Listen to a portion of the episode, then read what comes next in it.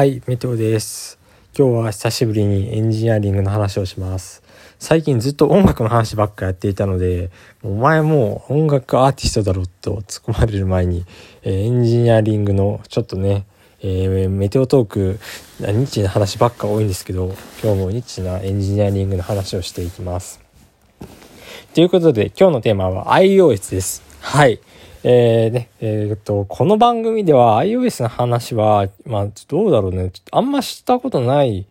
とは思うんですけど、まあ、iOS の開発は、まあ、結構割とバリバリやってて、まあ、それこそ最近抱えてる案件結構 iOS が多くて、しかもその中でも結構ですね、話を聞かないような、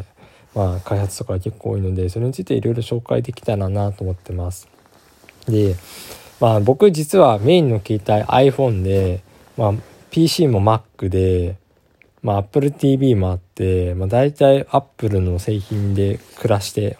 いるので、まあそういった中ではもう普通に使っているんですけど、まあその iOS って結構割とね、Android と比べるとね、まあその、なんだろうな、なんて言ったらいいんだろう、開発はしやすいんですけど、OS のバグがめちゃくちゃ多かったりとかするので、まあ、結構ね、それもあってどっこいどっこいかなっていうところはあったりはしますね。はい。でね、えっ、と、その、この話をね、なんでしたいのかっていうと、iOSDC っていう、えっ、と、iOS のエンジニアが集まる勉強会があって、それで話すネタを考えていて、僕が実際に try Swift っていう、また別の勉強会があるんですけど、こっちは国際的な勉強会なんですけど、そっちで話そうと思ってたネタがいくつかあったので、それをね、今日このメテオトークで紹介して、えー、いきたいなと思ってます。で、まず一つが AV オーディオエンジンっていう iOS の、えっ、と、AV ファンデーションの中にある、えっ、と、まあ、音とかを司るエンジンがあって、昔は、えー、オーディオグラフ、au グラフっていう機能があったんですけど、オーディオユニットアタッチして、au グラフで音取ってみたいな種類があったんですけど、まあそれがいつしか廃止になって、今は AV オーディオエンジンを使って音取りましょうっていうのが、まあ普通一般的になったんですけど、あの世の中のね、AV オーディオエンジンの記事とか見てるとね、意外とね、あの、みんななんか表面的なことしかやってなくて、AV オーディオエンジンって実はいろんなことができてですね、まあなんか一般的な iOS のエンジニアから言わせると AV オーディオエンジンって、あの、エフェクトかけれるんでしょ？っていうイメージしかないんですけど、まさにエフェクトかけれます。で、ファイルの変換もできます。ですけど、それだけじゃないんですよ、AV Audio Engine って。AV オーディオエンジンの真髄はですね、まあその、もちろんノードをつなぐことによって、まあエフェクトとかいろいろあるんですけど、あれのね、ノード、実はカスタマイズすることができて、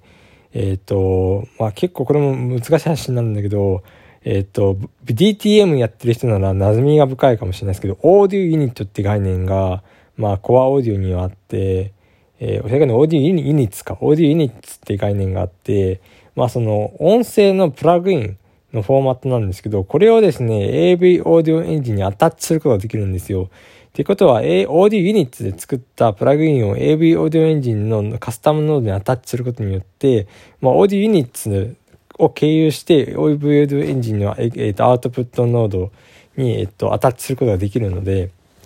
それをするとですね、まあ、結構その独自のね、エフェクターみたいなのが作れたりするっていう機能があるんですけど、これどこにも、まあ、書いている記事もあるのはあるけど、日本人は多分書いていないので、日本人誰も知らないシリーズということで、ま、そういうのがあったり、あとは AV オーディオエンジンを取るときのインプットノードも、ただ単にインプットノードをタッチするんじゃなくて、あれもオーディオユニット、これ Audio Unit と Audio Unit って分かりづらいんだけど、 Audio Unit っていうのは、えっと、 Core Audio の概念で言うと、えっと、マイクとかを取る一番下の部分が Audio Unit って言うんだけど、まあそこの部分を、まあなんかいろいろカスタマイズして、なんかそのノイズキャンセリング、えー、を、まあ、まあ、いわゆるボイスプロセッシング IO って言うんですけど、ボイスプロセッシング IO に切り替えるには2つあって、1つが AV オーディオセッションで切り替える方法、もう1つが Audio Unit で、えー、選択するときにリモート IO じゃなくて、オーディオ、えー、とボイスプロセッシング IO を選ぶっていう方法があるんですけど、その後者の方法とかはあまり知られてなかったり、これやったら日本人の人一人記事書いてましたけど、とかね、そういった部分の、まあ、結構割と音声周りの深い 話とかまあ、できたらなっていうのを思ってます。もう一つが、これはあの、これは結構グラフィックスの話なんですけど、あの、OpenGLES っていうのが、まあ Android だとまだ現役で使われたりはしているんですけど、まあ、iOS がですね、OpenGL がいよいよですね、まあ、非推奨になって、次に IS14 で消える運命になるんですけど、まあ、これをね、メタルっていう新しいグラフィックス API があるんですけど、これで置き換えるときに、OpenGL とメタルはどう違うのか、で、OpenGL のアプリケーションをメタルに置き換えた時の注意点だったりとか、まあ、いろいろコツとか、まあ、そういうのもちょっといろいろお話できたらな、という感じで思ったりはしてます。はい。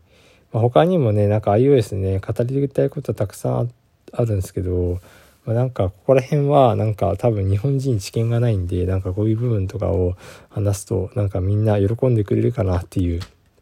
日本人知見がないっていうのはなんか僕が持ってる知見は大体日本の記事にはなくて海外の記事が多いので、まあ、そういう意味で日本人知見ないって言ってるんですけど、まあ、知見ある方がいらっしゃれば全然話したお話ししたいんですけど、まあ、そういう感じでねちょっと ISDC ちょっとね話す内容困ってます。で一応ですね僕はあの今年去年か、去年ペチパー会議で、今年は登壇できなかったけど、一番ドロイド会議に参加したってことになっているんですけど、まあそういう感じで、えっと、サーバーサイトとアプリ、ね、マスターしたんで、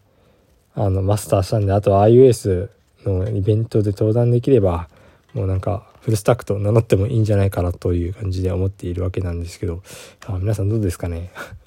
はい、そんな感じです。えっと、なんかね、これ日のイベントね、ちょっと他のこれでも話していきたいなと思ってるんであのぜひぜひいろいろ楽しみながらお話できればなと思ってます。はい